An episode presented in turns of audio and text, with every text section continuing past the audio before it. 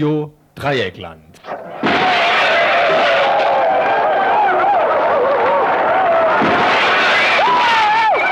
Tagesinfo.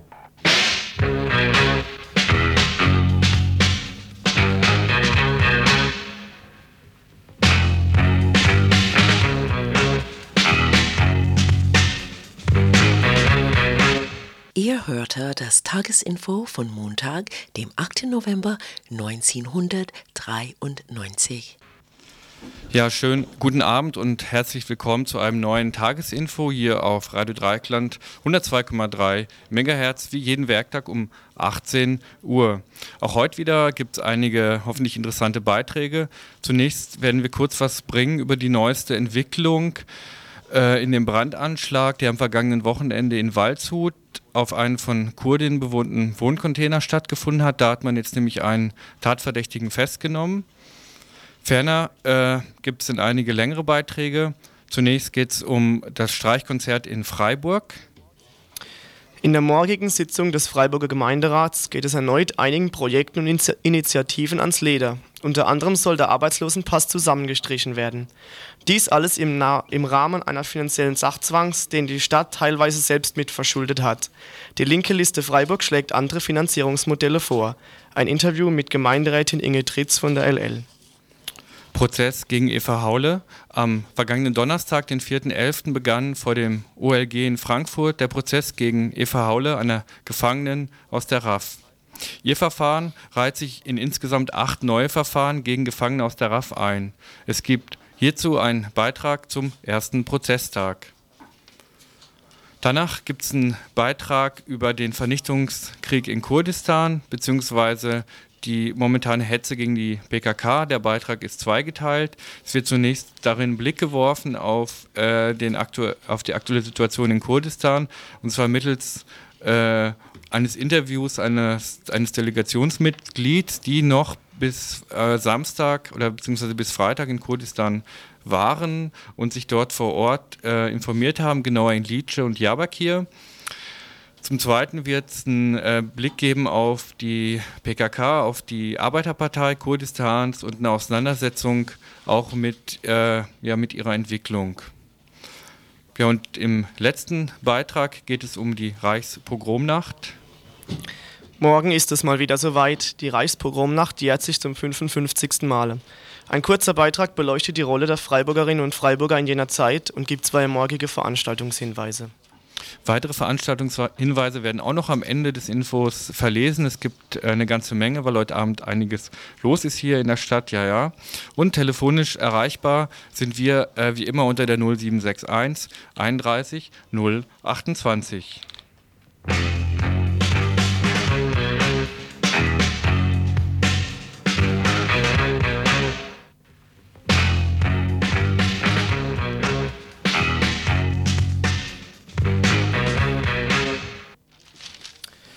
Anschlag auf Wohncontainer in Rheinheim bei Waldshut. In der Nacht auf Sonntag wurde in Rheinheim ein Brandanschlag auf kurdische AsylbewerberInnen verübt. Das Feuer, das kurz nach 2 Uhr entdeckt wurde, gefährdete das Leben von 14 Menschen, die zum Glück jedoch alle unverletzt ins Freie gelangen konnten. Dazu erreichte uns heute eine gemeinsame Presseerklärung der Staatsanwaltschaft und Polizeidirektion Waldshut-Tingen. Die 14-köpfige Ermittlungsgruppe hat noch am späten Sonntagnachmittag einen 24 Jahre alten Mann aus dem Rheintal festgenommen, der dringend verdächtigt wird, den Brand beim Asylantenwohnheim in Rheinheim gelegt zu haben. Der Haftrichter beim Amtsgericht Waldshut erließ heute Nachmittag wegen versuchten Mordes in Tateinheit mit schwerer Brandstiftung Haftbefehl gegen den Mann. Er wurde in die Vollzugsanstalt Waldshut eingeliefert durch Befragung von Personen am Brandort erlangte die Kripo Erkenntnisse über Personen, die in der Nacht bzw. zur Tatzeit in Rheinheim unterwegs waren. Im Rahmen dieser Ermittlungen wurde das Alibi des Mannes überprüft und der 24-Jährige verstrickte sich immer mehr in Widersprüche. Bei einer Wohnungsdurchsuchung fanden die Beamten weiteres Beweismaterial, die den Tatverdacht erhärteten. In seinem Zimmer fanden die Ermittler auch eine Reichskriegsflagge, eine Musikkassette der Rockband Störkraft und die Schrift Mein Kampf. Der 24-Jährige sieht sich selbst nicht als der rechten Szene zugehörig.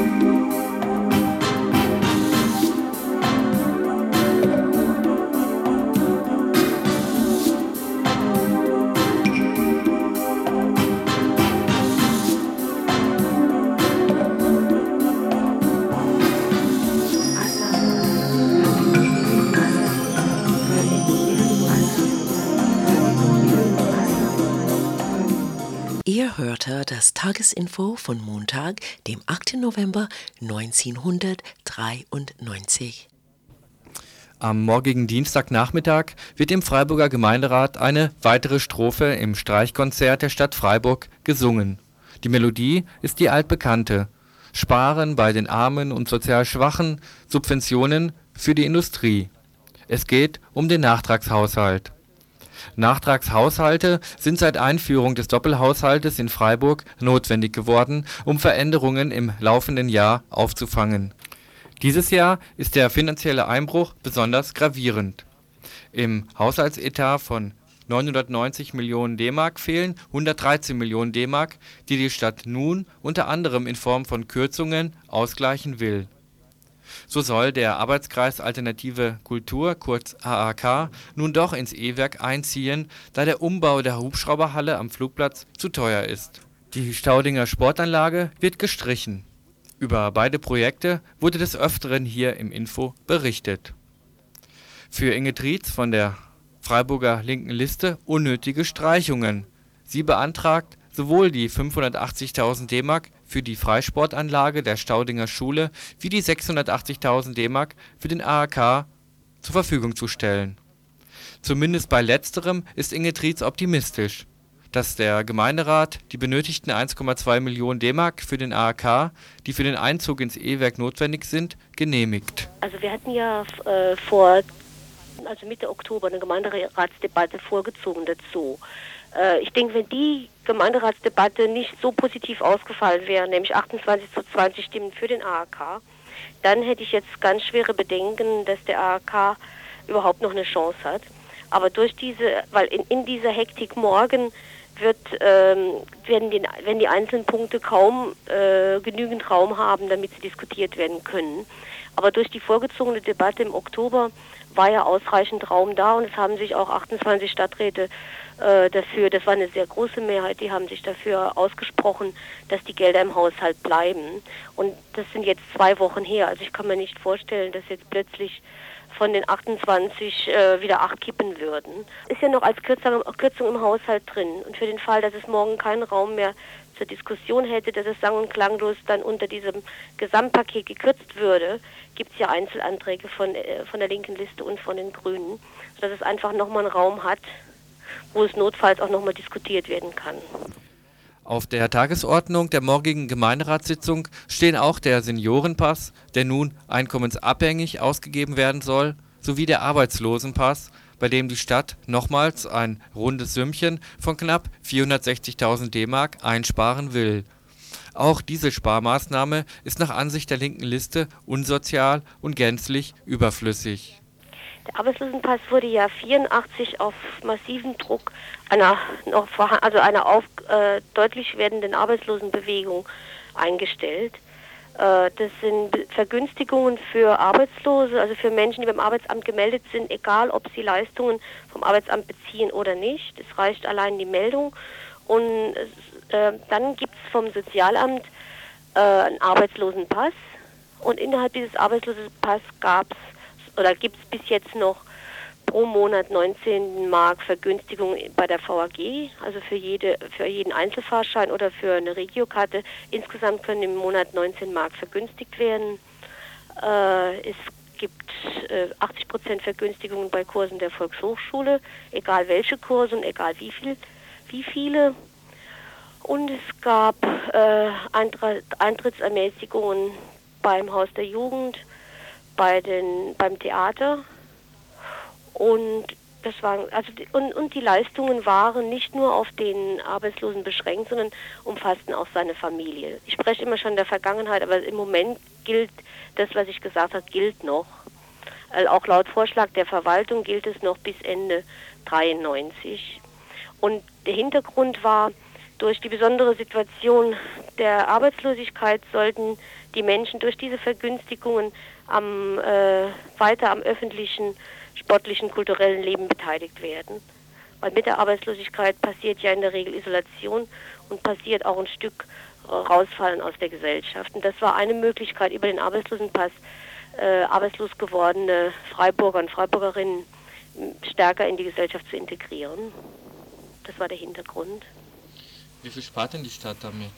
Also mittlerweile umfasst der Arbeitslosenpass 680.000 im Jahr und die Stadt, äh, also See hatte eigentlich den Vorschlag, ihn ganz abzuschaffen und damit 680.000 Mark einzusparen.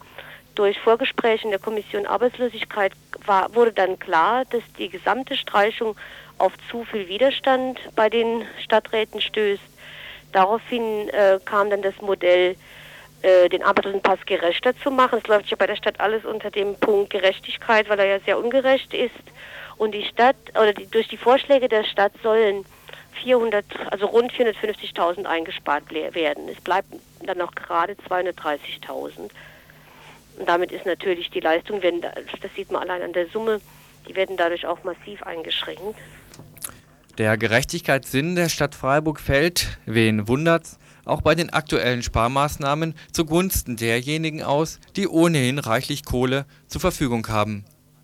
Die linke Liste, die ihre Anträge jeweils mit Deckungsvorschlägen verknüpft hat, möchte denn auch bei den potenten Geldbesitzern sparen.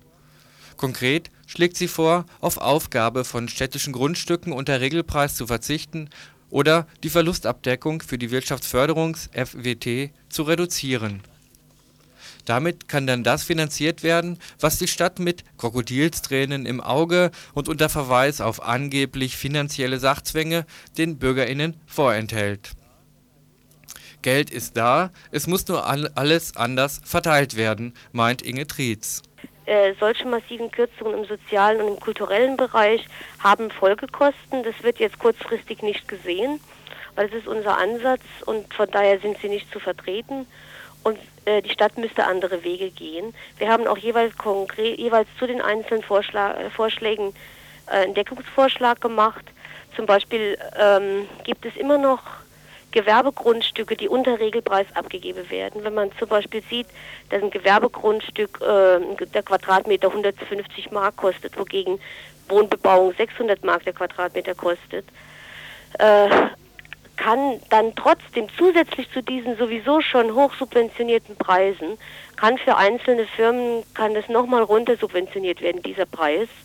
Und dieser Posten, dieses Runtersubventionieren von eh schon viel zu niedrig angesetzten Gewerbestückpreisen, Gewerbegrundstückpreisen, beträgt im Haushalt 766.000 Mark beziehungsweise 94, 550.000 Mark. Also das ist einfach nochmal ein Posten, den wir meinen, den könnte man kürzen. Und das entspricht genau den Summen, die, die man für die Staudinger einsetzen könnte oder auch die Freiburger Wirtschaft und Touristik. Das ist äh, einfach Subventionierung der Wirtschaft. In Freiburg, das ist jährlich, äh, sind jährlich über 600.000. Also wir wollen ähm, diese Freiburger Wirtschaft und Touristik letztlich ganz auflösen. Aber da dieses Ziel utopisch ist, äh, plädieren wir für eine Reduzierung. Und eine Reduzierung um, äh, wir haben es ausgerechnet, 12,5 Prozent der Verlustabdeckung, was die Stadt sowieso für die FWT zahlt, wären genau die Summen, die der ARK benötigt, um, äh, um, um die FWW-Halle umzubauen. Also es geht eigentlich darum, woanders zu kürzen. Über all dieses und einiges mehr entscheidet der Gemeinderat am morgigen Dienstag, den 9. November um 16 Uhr im Ratssaal des Rathauses in Freiburg. Ihr hörte das Tagesinfo von Montag, dem 8. November 1993.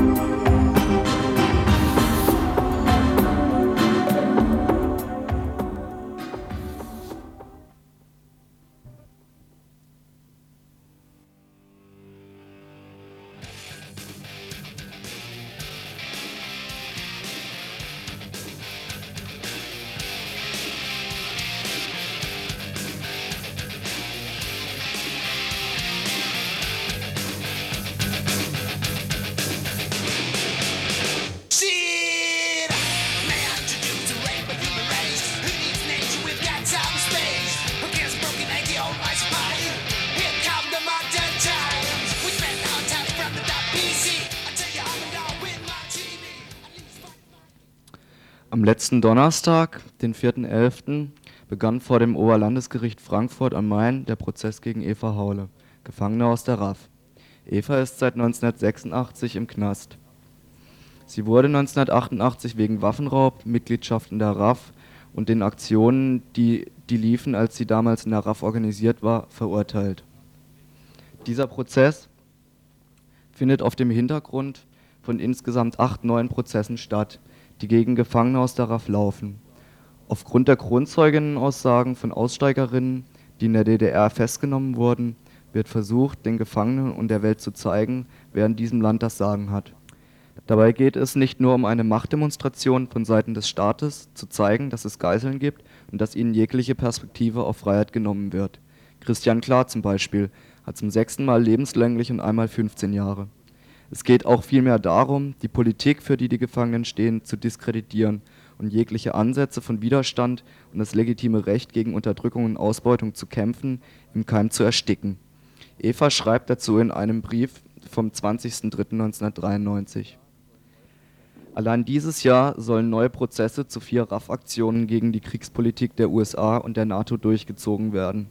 In den beiden Kronzeugenprozessen gegen Rolf Clemens Wagner und Ingrid Jakobsmeier wegen der Angriffe gegen NATO-Oberbefehlshaber Haig 1979, gegen das US-Headquarter Rammstein und General Krösen 1981 und gegen mich wegen der Airbase 1985.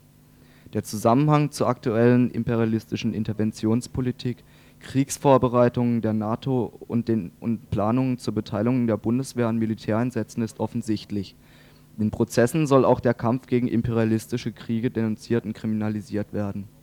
Gerade hier, wo unter anderem die Hauptbasis für den Truppenaufmarsch am Golf war, und gerade jetzt, wo Deutschland wieder Militärmacht wird und militärische Interventionen der USA und der westeuropäischen Staaten permanente Realität sind. Die exemplarische Abrechnung mit der Legitimität und Kontinuität des revolutionären Kampfs gegen imperialistische Kriege ist auch ein Ziel der Prozesse jetzt. Zitat Ende. Die Verantwortlichen für die Prozesse haben sich ein klares Ziel gesetzt: Abschwören, sich selbst und seine Politik verraten, die eigene Geschichte negieren oder weiter in Knast gefangen bleiben. Eva macht die Systematik in ihrer Prozesserklärung auch deutlich und bringt das auf den Punkt. Zitat: Das Urteil steht schon fest, lebenslänglich 20 Jahre und länger, wenn ich nicht abschwöre oder Kronzeuge mache. Zitat Ende.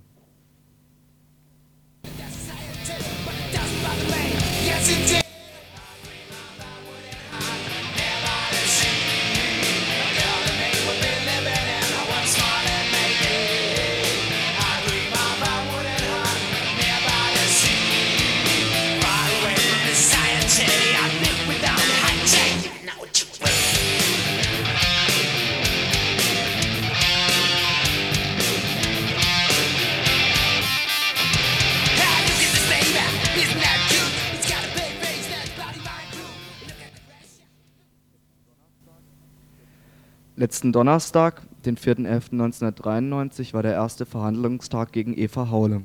Sie wird beschuldigt, am Anschlag auf die US Airbase in Frankfurt am Main am 8.8.85 und an der Tötung des US-Soldiers Edward Pimentel beteiligt gewesen zu sein. Die US Airbase in Frankfurt steht für die Zerschlagung jeglichen Widerstands von Befreiungsbewegungen um Selbstbestimmung, vor allem in der Golfregion. Die Funktion, nämlich als Basis zur Vorbereitung von Angriffskriegen, wurde zum Beispiel 1991 im Zweiten Golfkrieg gegen den Irak deutlich. Eva Haules Rechtsanwalt Spusi führte genau den Punkt letzten Donnerstag weiter aus. Die Aktionen gegen die US Airbase in Frankfurt 1985 waren gerechtfertigt da sich vor zwei Jahren im Golfkrieg gezeigt hätte, dass dieser Krieg ein Angriffskrieg gewesen sei und die Zivilbevölkerung gezielt bombardiert und zum Beispiel die Trinkwasserversorgung komplett zerstört wurde. Zudem gab es schon frühere militärische Interventionen der USA, um Vernichtungskriege zu führen. Allein die US-Interventionen im Iran 80, Libanon 82 und in Grenada hätten die Aktion in Frankfurt-Main und der RAF in Westeuropa völlig legitimiert. Ihr hörte das Tagesinfo von Montag, dem 8. November 1993.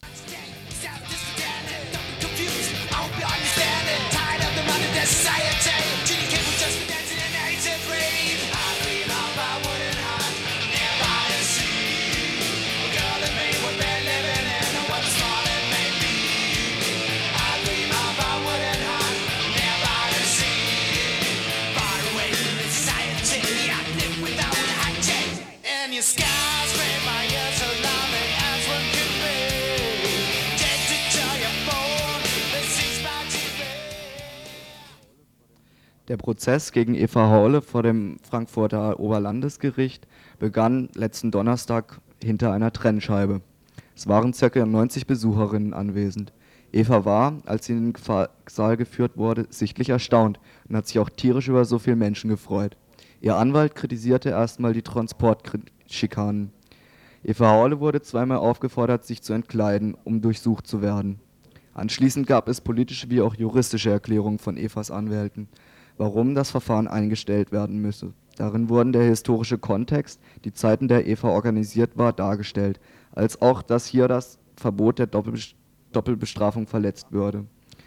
Eva wurde 1988 zu 15 Jahren Knast rechtmäßig verurteilt für alle Aktionen, die liefen, als sie 84 bis 85 in der RAF organisiert war. Zusätzlich zu den Erkenntnissen, die schon zum damaligen Zeitpunkt ihres ersten Prozesses bekannt waren, kamen nur noch zwei beschlagnahmte Briefe, in denen sie die Aktionen als legitim bezeichnet und sich kritisch mit der Erschießung des GIs Pimentel auseinandersetzt. Wie auch immer, eine konkrete Tatbeteiligung im Detail sei nicht nachweisbar.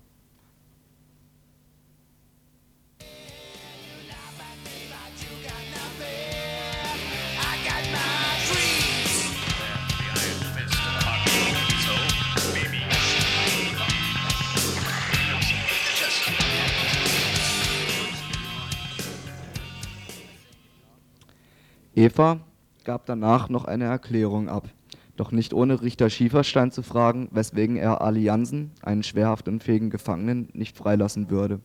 Dieser daraufhin: „ Frau Haule, Sie haben hier die Möglichkeit, sich zu äußern. Die Fragen stelle ich. “Danach begann sie eine Erklärung vorzulesen, worin sie auch sagt, dass das Urteil schon jetzt feststünde, lebenslänglich, 20 Jahre und länger, wenn sie nicht abschwören oder Kronzeugin machen würde. Genau das hätte Tradition in Deutschland zu der Trennung der Zeller Gefangenen sagte sie, dass das nichts an ihrer Solidarität ihnen gegenüber ändern würde. Und weiter, dass der Schritt, den die RAF 92 gemacht hätte, die Zäsur längst überfällig gewesen wäre. Dass sie, die Illegalen, sich aber unabhängig von den Gefangenen überlegen müssten, ob sie weitermachen oder nicht weitermachen wollen. Nach Evas Erklärung sagte ein Staatsanwalt, dass das nichts an den Parallelen zu den Morden in Mölln ändern würde, woraufhin sie aufstand und sich durch die Trennscheibe mit ihren Freundinnen unterhielt. Nach mehrmaligem Auffordern wurde Eva schließlich ausgeschlossen. Es wurden noch ein paar Parolen gerufen, die die frei sofortige Freilassung von Ali Jansen mh, hm, verlangten. Draußen vom Prozessbunker gab es noch Transparente und über, die weitere, äh, über den weiteren Verlauf werden wir noch berichten. Ihr hörte das Tagesinfo von Montag, dem 8. November 1993.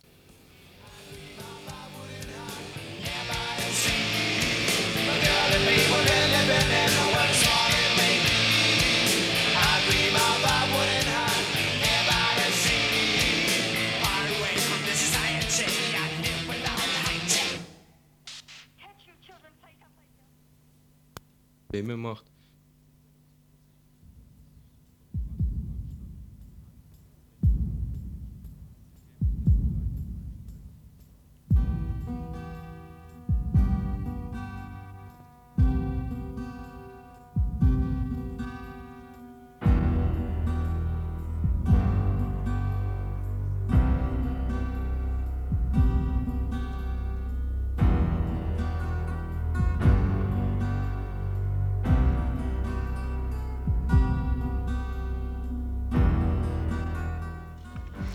An dieser Stelle möchte ich zumindest hinweisen auf die Erklärung, die die RAF draußen äh, zu der eben in dem Beitrag angedeuteten Diskussion abgegeben hat, nämlich auch zu der Diskussion, wie weit äh, politischer Kampf draußen und die Rolle der politischen Gefangenen oder die Situation der politischen Gefangenen miteinander verknüpft ist.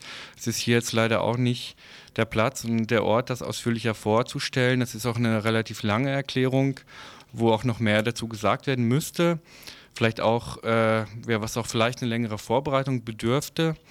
Äh, ich möchte nur kurz hinweisen, wo es diese Erklärung zu lesen gibt. Sie ist erschienen jetzt am vergangenen Samstag, 6. November, in der Frankfurter Rundschau, beispielsweise Seite 10. Bis zuletzt haltet ihr euch an eurem Irrglauben fest, ist sie überschrieben, eine Erklärung der Rotarmee-Fraktion draußen. Die ist auch nochmal abgedruckt in der Taz vom Samstag, da allerdings nur in Auszügen. Müsst ihr euch also besorgen und selber durchlesen.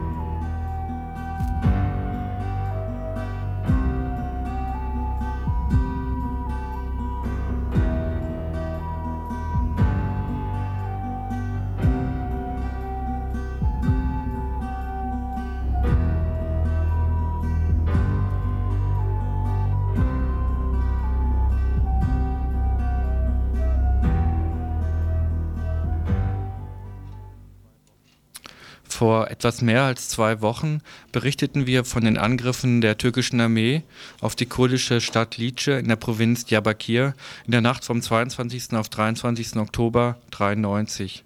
Dabei kam es zu zahlreichen Toten und Verletzten.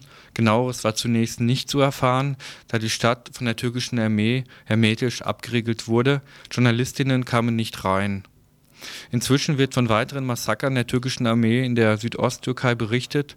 Dies alles um die Arbeiterpartei Kurdistans, die PKK, zu bekämpfen. Zur gleichen Zeit findet aufgrund einer Anschlagsserie vom vergangenen Donnerstag gegen türkische Einrichtungen eine Hetzkampagne gegen die PKK statt, die in der Forderung gipfelt, die PKK doch auch hierzulande zu verbieten. Im Folgenden möchten wir sowohl einen Blick werfen auf die Situation in Kurdistan wie auch auf die Diskussion über das Vorgehen der PKK. Ihr hörte das Tagesinfo von Montag, dem 8. November 1993.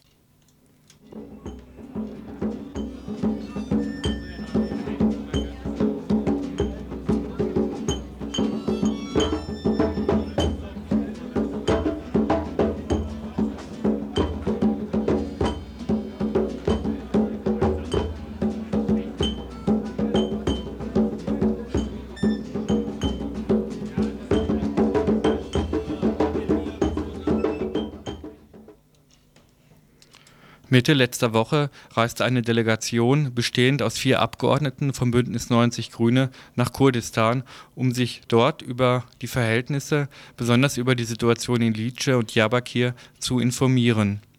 Unter ihnen war Angelika Bär vom Bündnis 90 Grüne Bundesvorstand. Im folgenden Interview, das wir vor einigen Stunden mit ihr geführt haben, berichtet sie von dem brutalen Vernichtungskrieg der türkischen Regierung gegen die kurdische Bevölkerung und von der internationalen Zusammenarbeit, ohne die die Türkei diesen Krieg niemals durchführen könnte.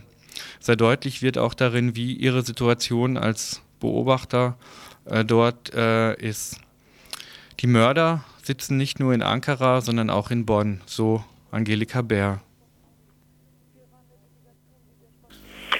Wir waren eine Delegation, die sehr spontan gefahren ist, nämlich drei Tage nachdem wir die Nachrichten hatten über äh, die Zustände in Lice. Das heißt also unterschiedliche Berichte, Militärangriff oder Guerillaangriff oder sonst was, äh, sind mit äh, zusammen, also vier Grüne gefahren, äh, Landtagsabgeordnete und äh, ich eben für den Bundesvorstand und äh, haben uns getroffen in Diyarbakir dann mit einer zweiten Gruppe, die aus unterschiedlichen Leuten bestand.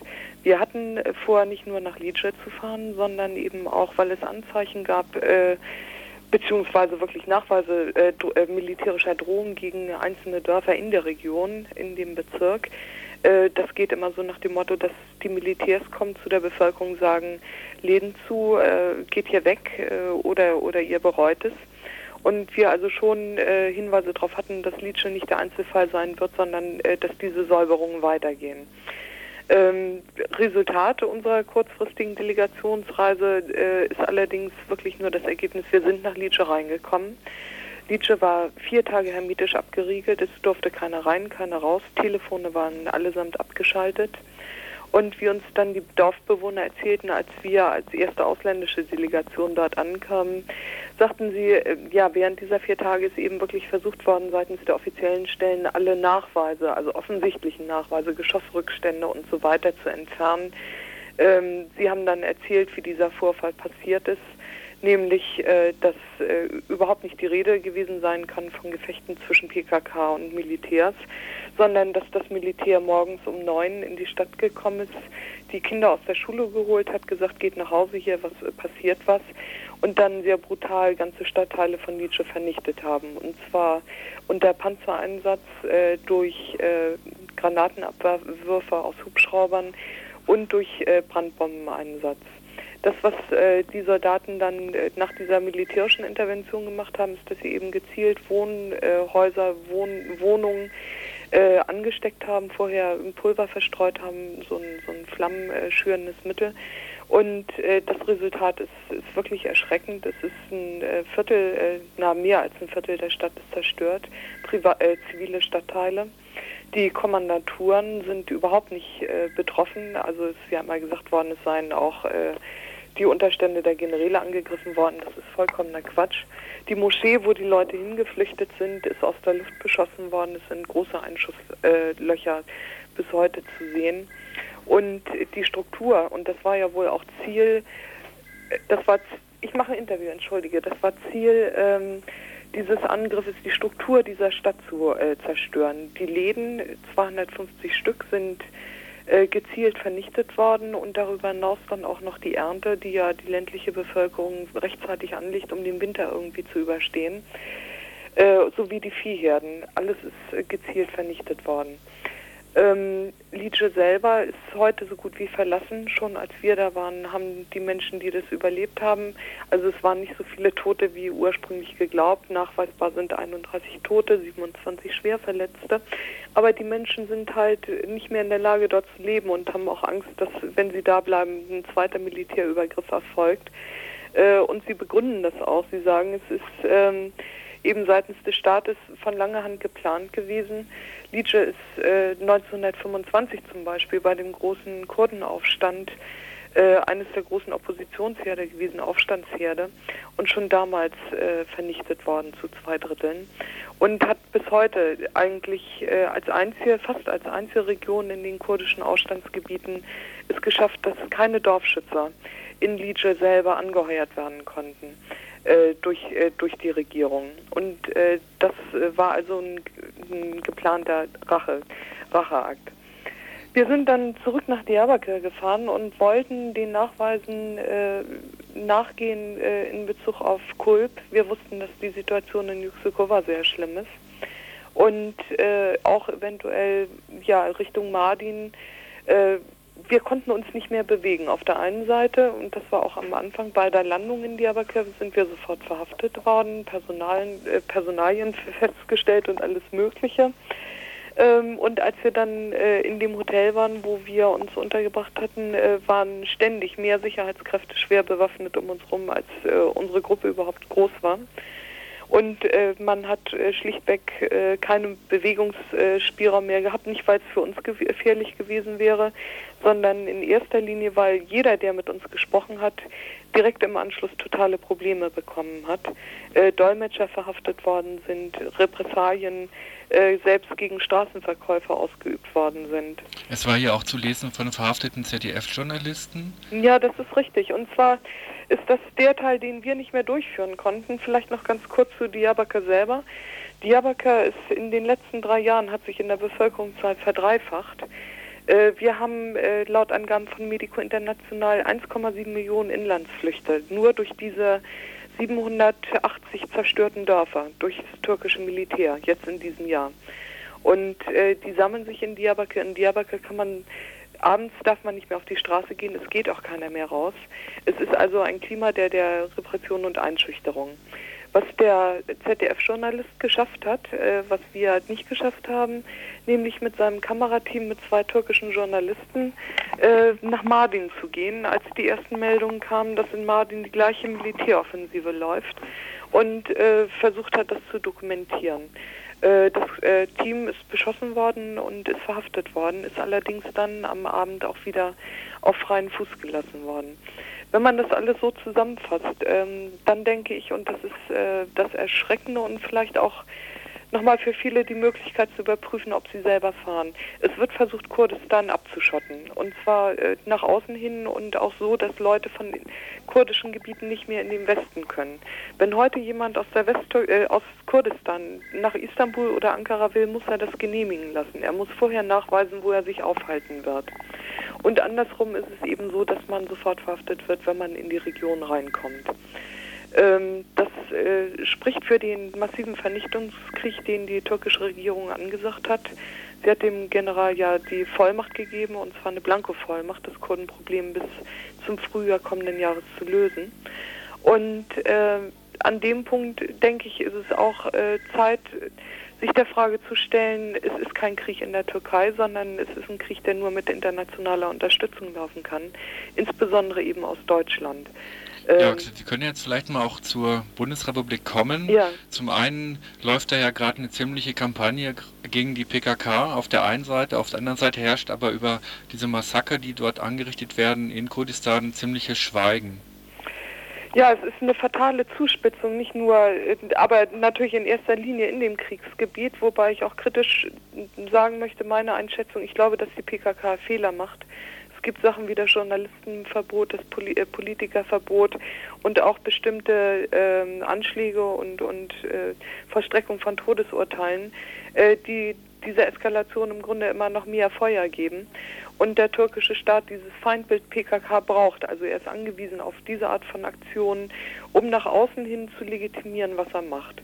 Die Bundesregierung hat ähm, seit seit Monaten durch mil äh, militärische äh, hohe Rang, äh, also ranghohe Leute wie General Naumann, aber auch durch den Besuch von Volker Rühe und anderen und durch den Empfang von Ministerpräsidentin Schiller hier deutlich gemacht, dass sie in jeder Form bereit ist, Terrorismus, so heißt das dann ja, in der Türkei zu bekämpfen.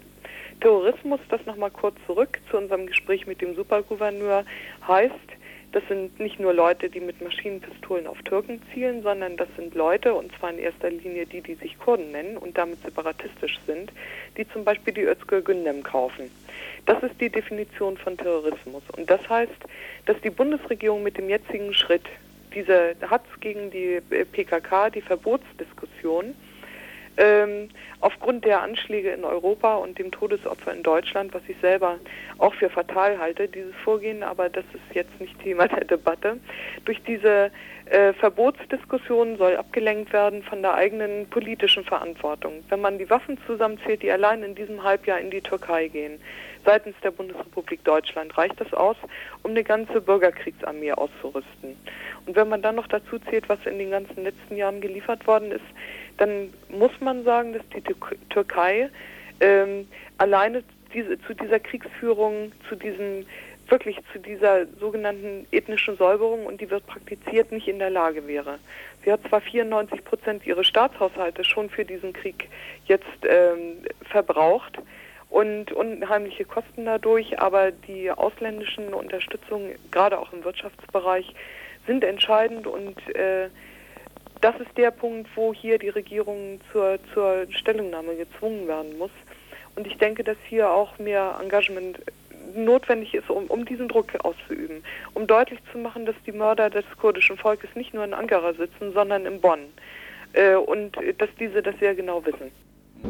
Ihr hörte das Tagesinfo von Montag, dem 8. November 1993.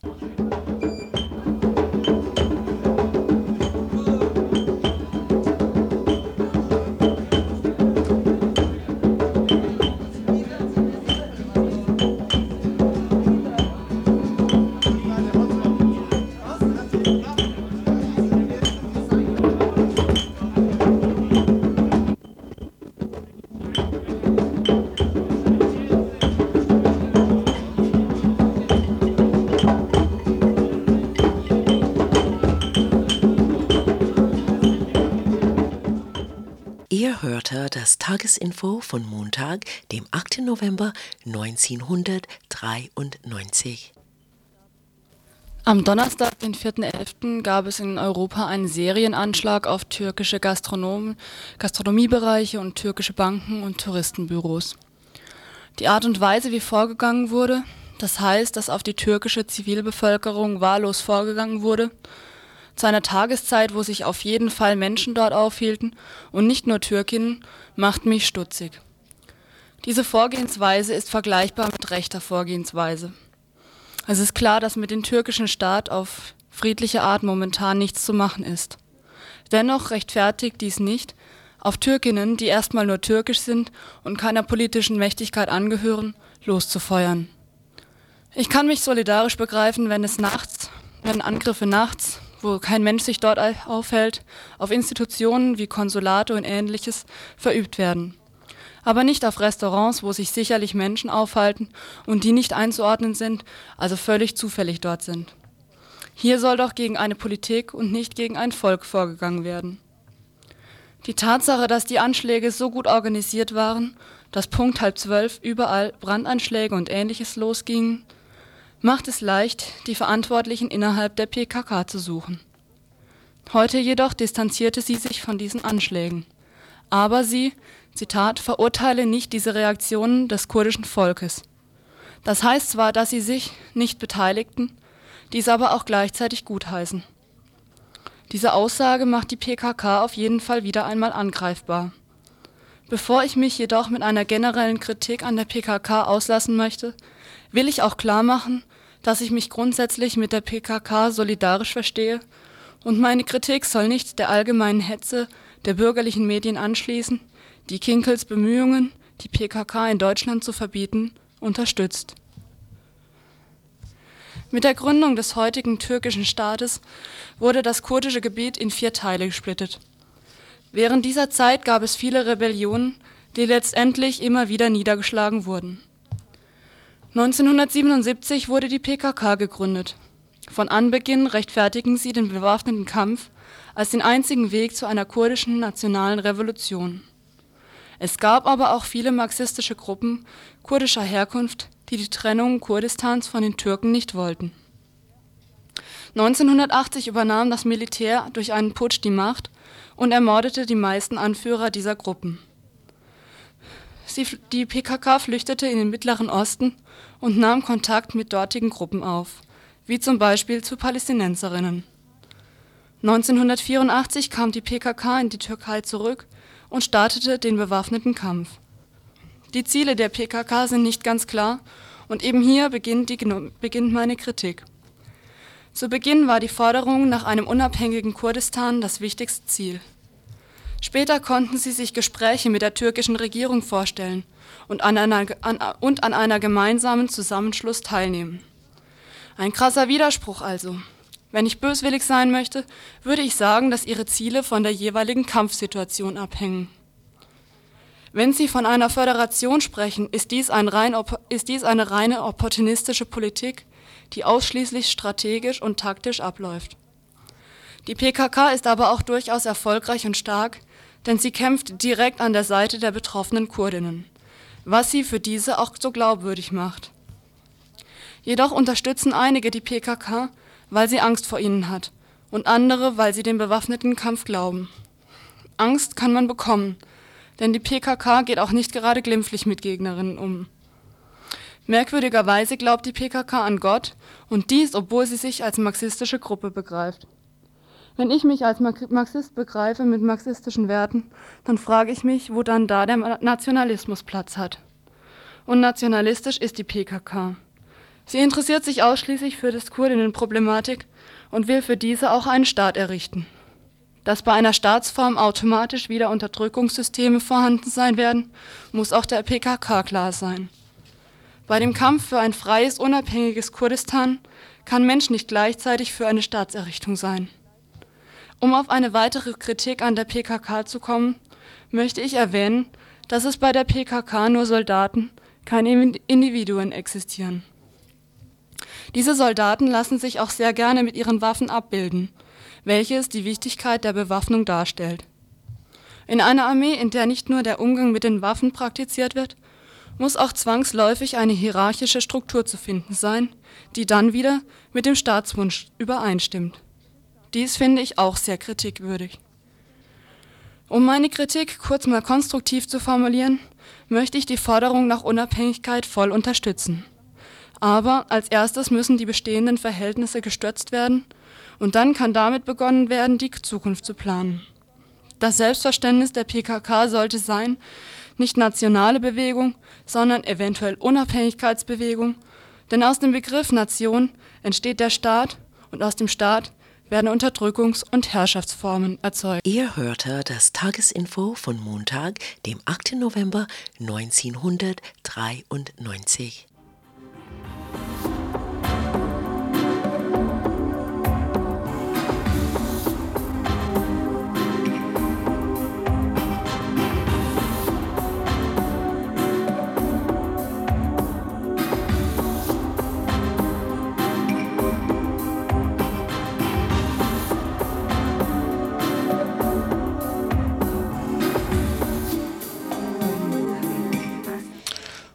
Nummer hier im Studio ist die 0761 31 028.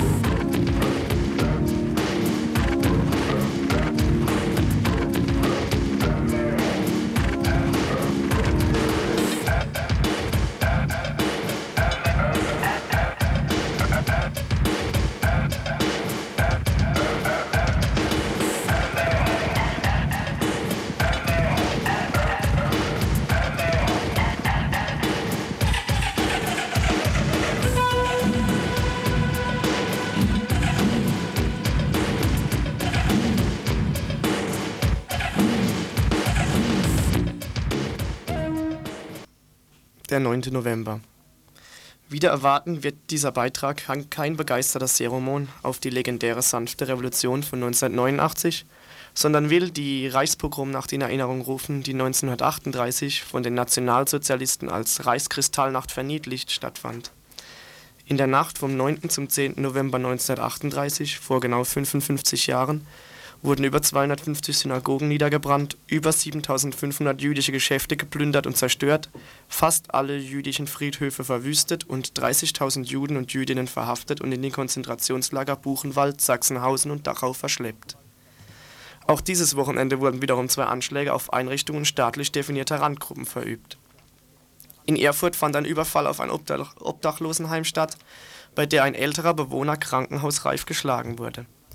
In Rheinheim bei Waldshut ist in der Nacht auf Sonntag ein Brandanschlag auf einen Wohncontainer kurdischer Asylbewerber verübt worden. Die Polizei teilte mit, die 14 Bewohner hätten sich unverletzt ins Freie retten können. Der Anschlag in Erfurt steht offensichtlich in einem Zusammenhang mit einer Demonstration gegen Fremdenhass, Rassismus und Neofaschismus, die am Samstag dort als Höhepunkt einer antirassistischen Aktionswoche stattfand Dabei erinnerten die Demonstranten mit einer Kranzniederlegung an der jüdischen Synagoge an die Opfer des Antisemitismus. Doch zurück nach Freiburg zu einigen historischen Daten. Die nationalsozialistische Zeitung Der Alemanne verbreitete nach der Reichspogromnacht die Meldung, auch hierzulande habe sich der Volkszorn spontan gegen die jüdischen Mitbürger gewandt. Als Auslöser wurde das Attentat eines jungen Mannes in Paris auf einen deutschen Abgesandten genannt, das dieser in Wirklichkeit verübte, um auf die Deportation von Juden in Deutschland hinzuweisen. Der sogenannte spontane Volkszorn stellte sich schnell als staatlich organisiertes Verbrechen heraus, das von der Freiburger Bevölkerung zurückhaltend aufgenommen wurde. Denn obwohl niemand offenen Widerspruch wagte und die Feuerwehr selbstverständlich keine jüdische Einrichtung löschen wollte, kann den Freiburgern, und hier zitiere ich den Schulhistoriker Herr Wellbrock, eine traditionsgebundene Anstand, Zitat Ende, bescheinigt werden so gibt es zum Beispiel Berichte über den damaligen Freiburger Gefängnisdirektor, der für eine korrekte Behandlung der jüdischen Gefangenen, die an diesem Tag eingeknastet und später deportiert wurden, eintrat und so anscheinend Übergriffe von SA und SS-Leuten verhinderte. Nicht verhindern konnte solch ein humanes Verhalten jedoch die weiteren systematische Verfolgung der jüdischen Mitbürger und Mitbürgerinnen. So wurde 1938 die Hälfte von ca. 500 männlichen jüdischen Bürgern deportiert, 32 wurden bald darauf im KZ Dachau umgebracht und auch sonst ging die Deportation im, Land, im Landesvergleich sehr schnell. Von 1938 über 1000 Juden lebte 1942 keiner mehr in Freiburg. Von 1942 bis 1945 war die Stadt drei Jahre lang judenfrei und knüpfte damit an die 385 Jahre von 1414 bis 1809 an, denen dies, in denen dies schon einmal so war. Von 1938 bis 1942 mussten die jüdischen Bürger und Bürgerinnen unzählige Repressalien über sich ergehen lassen. Das Wohlfahrtsamt zum Beispiel stellte seine Leistungen an bedürftige jüdische Mitbürger und Bürgerinnen ein. Sie wurden rechtlich mit Ausländerinnen gleichgesetzt. Jüdische Firmen und, Ges und Geschäfte mussten reihenweise für ein Spottgeld an arische Deutsche verkauft werden. Man sollte mal auf den Gedanken kommen, die 50 Jahre Jubiläen, die 1988 in Freiburg stattfanden, zu zählen. Was bleibt als eine Art Fazit zu bemerken? Durch seine zweifelhafte Rolle in der Vergangenheit sollte sich Freiburg verpflichtet fühlen, heutigen Veranstaltungen, die sich mit diesem Thema beschäftigen, besondere Beachtung zu schenken. Das heißt, Sperrung des Rottegrings für die Dauer des, äh, der alljährlichen Erinnerungsveranstaltung, um ihr auch akustisch einen würdigen Rahmen zu geben. Aufstellung einer Gedenktafel mit den Namen der Opfer. Diese beiden Forderungen können nicht oft genug wiederholt werden. Auch in diesem Jahr wird die Stadt den Ansprüchen voraussichtlich nicht genügen. Es steht deshalb zu befürchten, dass zumindest die erste der beiden morgigen Veranstaltungen nicht im eigentlichen nötigen Rahmen ablaufen wird. Die erste der beiden Veranstaltungen beginnt um 17.30 Uhr. Es ist ein Gedenken am Mahnmal der ehemaligen Synagoge. Es befindet sich am Rottegring in Höhe des Universitätskollegiensgebäude 2. Erinnerungsworte sprechen Bürgermeister Thomas Landsberg, Rechtsanwalt Joachim Hager, Dompfarrer Gerhard Heck und Landesrabbiner Benjamin Soussan. Die zweite Veranstaltung beginnt um 19 Uhr. Ist eine Diskussionsveranstaltung im Raum 2004 in der Univers im Universitätskollegium Gebäude 2 mit den Themen die Entlassung der jüdischen Professoren an der Freiburger Universität 1933 und ihr weiterer Lebensweg, ausländische Bürgerinnen und Bürger in Freiburg zwischen Angst und Integration und jüdische Neubürger aus der ehemaligen Sowjetunion bei uns. Leiten werden das erste äh, Professor Dr. Bernd Martin, beim zweiten Roberto Alborino, der Vorsitzende des Ausländerbeirates, und beim dritten Klaus Teschemacher von der Israeliti israelitischen Gemeinde. Gemeinsam laden dazu ein die israelitische Gemeinde, die Gesellschaft für christlich-jüdische Zusammenarbeit, Deutsch-israelische, die Deutsch-israelische Gesellschaft, der DGB, VVN, Arbeitsgemeinschaft christlicher Kirchen, Freiburger Friedenswoche und Christlicher Friedensrat. Man kann nur sagen, kommt massenhaft, nehmt teil, damit sich die Geschichte nicht wiederholen kann, auch wenn es zurzeit in erschreckender Weise danach aussieht. Ihr hörte das Tagesinfo von Montag, dem 8. November 1993.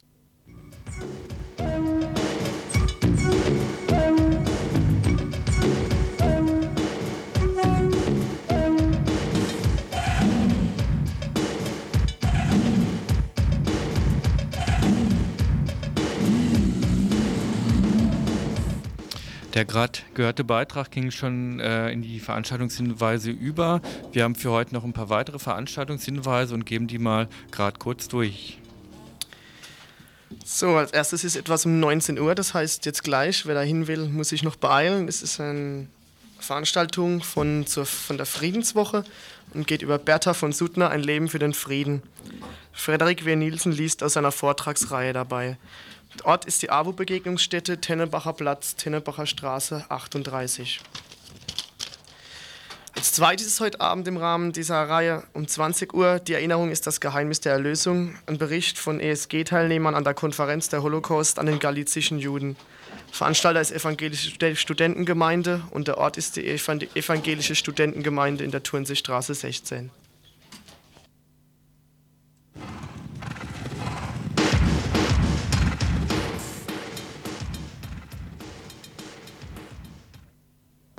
Eben welches aus.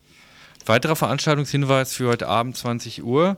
Äh, ist schon in verschiedenen Sendungen darauf hingewiesen, dass es ein, sich ein Zusammenschluss äh, von Leuten gefunden hat nach der Veranstaltung der Bischöfe Roder Kumpel hier in Freiburg vor einigen Monaten. Das sind Leute aus verschiedensten Betrieben, aus verschiedenen Arbeitsbereichen, die äh, sich zusammengefunden haben, die jetzt auch im Flugblatt rausgegeben haben, wer Wind sät, wird Sturm ernten, ist das überschrieben. Es ist, glaube ich, auch schon an verschiedenen Orten äh, vorgestellt worden. Ähm, von daher kann ich mir das jetzt sparen. Es ist nämlich acht Seiten lang.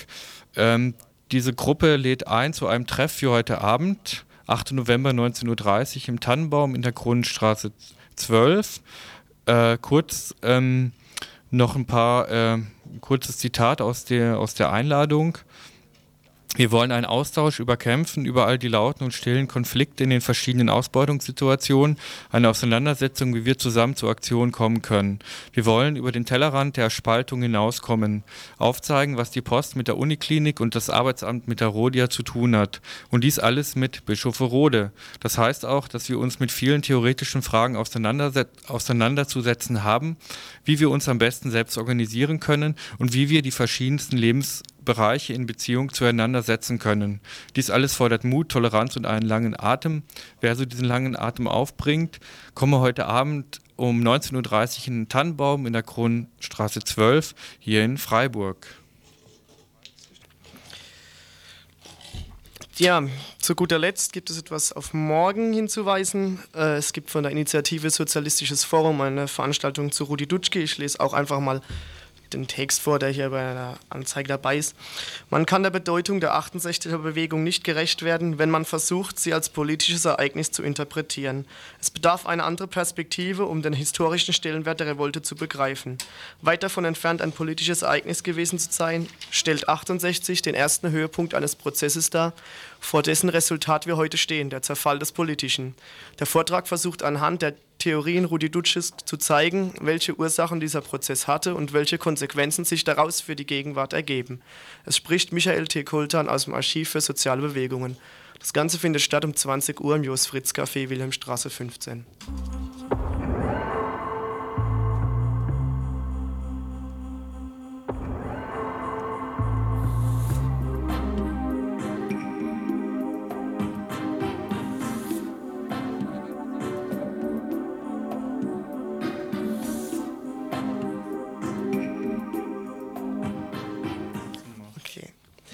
Also zur Sicherheit, die Veranstaltung zu Rudi Dutschke findet erst morgen statt um 20 Uhr.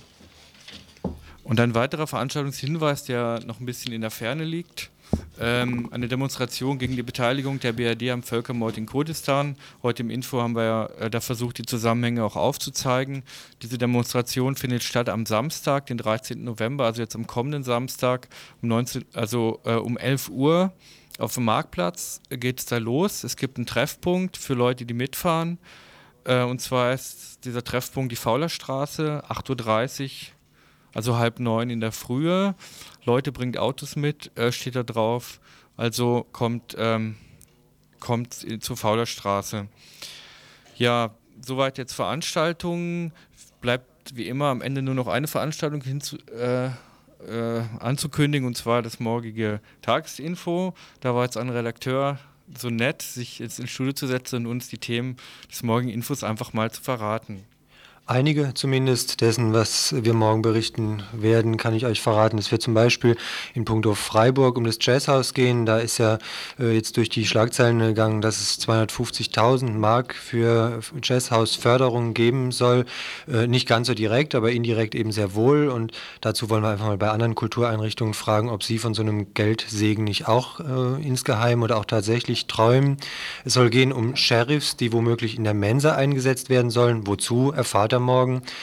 Dann bundesweit äh, der Mauerfall im Jahr 1989 ist genauso ein Datum, was äh, historischen Stellenwert mittlerweile hat, wie die Reichspogromnacht, die von den Nazis äh, oft beschönigten Reichskristallnacht genannt worden ist. Anlässlich dessen gibt es morgen wieder eine Gedenkveranstaltung und auch noch einiges mehr im Rahmen der Friedenswoche. Darauf werden wir hinweisen und auch die Hintergründe nochmal versuchen aufzuzeigen. Und